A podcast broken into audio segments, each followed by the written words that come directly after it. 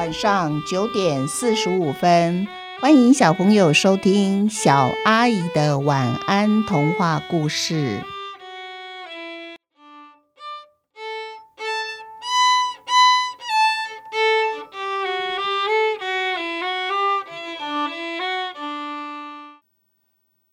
寻蛋启事下集，这些动物们呢，大家七嘴八舌的说着。一颗超级无比大的巨蛋是很明显的，可是我们走遍了森林每个角落，就是没有看到有这种超级无比大的巨蛋。就是就是啊，我们也到处去打听巨蛋的下落，也也问了每一只正在孵蛋的动物，最近是不是有见到小鸵鸟出生啊？可是大家都摇摇头，以此判断，那颗遗失的鸵鸟蛋到现在为止都还没有孵出小鸵鸟。嗯，田鼠说完话以后啊，其他的动物也赶快发表他们的心得哦。我们啊也跟其他许多动物要他们的蛋啊，就是想比较出一颗最大的蛋。可是啊，没有一只动物肯把蛋借给我们比一比，因为他们担心呐，许多蛋混在一起就变成混蛋，日后要还蛋的时候啊，那怎么分得清楚这颗蛋是谁家的蛋呢？自从丑小鸭事件发生以后啊。动物们对自己的蛋可是都看得很紧呢。黄狗就说了：“我们呀，偷偷溜到人类的家里哦，餐桌上啊，有一家四口在吃饭。如果是鸵鸟蛋呢，煎一颗荷包蛋就足够大家分着吃了。那一天晚餐，我看他们家的蛋啊，煎了四颗，一人一颗。那鸵鸟蛋要是被人类捡走，人类……”不可能把它藏起来，一定会把它煮成蛋大餐。可是，如果是藏起来呢？我们又找不到人类藏在什么地方。每一只动物啊，都是自信满满的出门帮忙找蛋。当然啦，最后他们都是空手失望而回。这时候啊，动物们啊就觉得还有一个最后的办法。大象说了：“最后一个办法就是啊，我们一起去鸵鸟家问个明白。”到底他的蛋是怎么弄丢的？被偷、被抢，还是他出门忘了带回来呢？总之啊，问明白，问了缘由以后，才方便大家重新再写定一个寻蛋的方法。动物们啊，全部都到鸵鸟家了哦。他们站在鸵鸟家的大门口，可是啊，谁也不敢去敲门呢，因为大家想。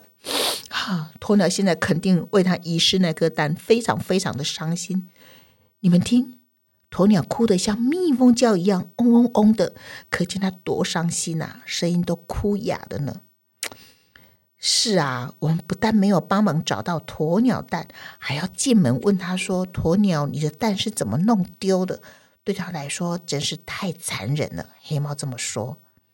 但是不问清楚，又怎么继续帮他找遗失的蛋呢？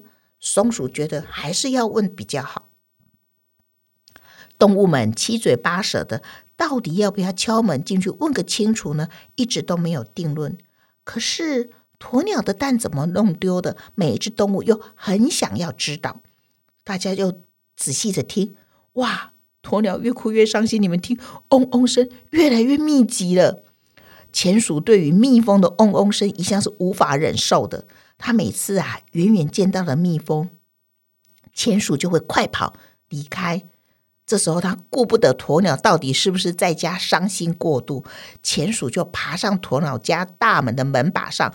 正当他准备压下红色把手开大门走进去的时候，忽然门把整个飞了起来，而且还是。倒着往动物们站立的方向飞过来了，吓得动物们急急忙忙全部往后退，生怕会被门把给打中了。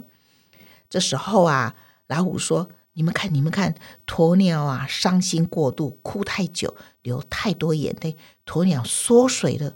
鸵鸟居然变成这么小，这么小一只，这么小的一只小小鸟，它停在门把上。哎，等到老虎弄清楚。”眼前飞起来的不是门把，而是一只停在门把上的小小鸟的时候，哇！这时候老虎说：“不对吧？鸵鸟因为流太多眼泪缩水，照说它应该也不会飞才对耶。那么是谁？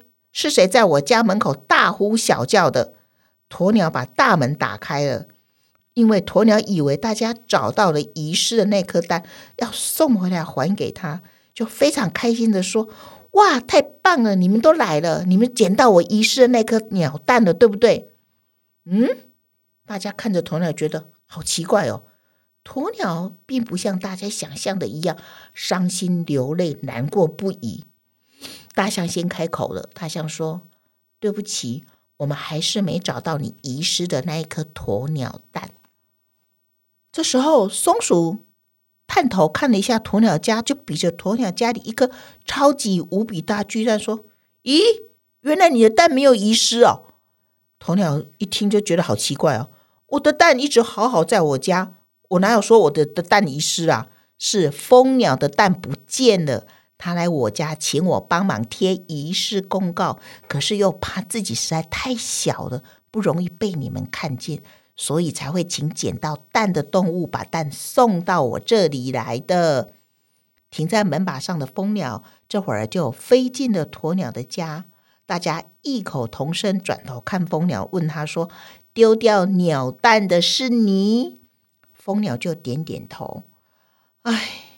蜂鸟的蛋很小很小很小一颗，要弄丢的确很容易的。狮子说了，老虎说要找到也很难呢。于是动物们就在鸵鸟家开了一个寻蛋会议，因为他们决定要重新拟定寻蛋计划，因为现在要找的是一颗超级无比小的迷你蛋。我们一起想一想，不知道小朋友听过蜂鸟叫吗？你们看过蜂鸟吗？知道蜂鸟有多么的迷你吗？和你的爸爸妈妈一起找一找蜂鸟的资料吧。今天的故事就到这边结束了，祝你们有一个甜蜜的梦，晚安。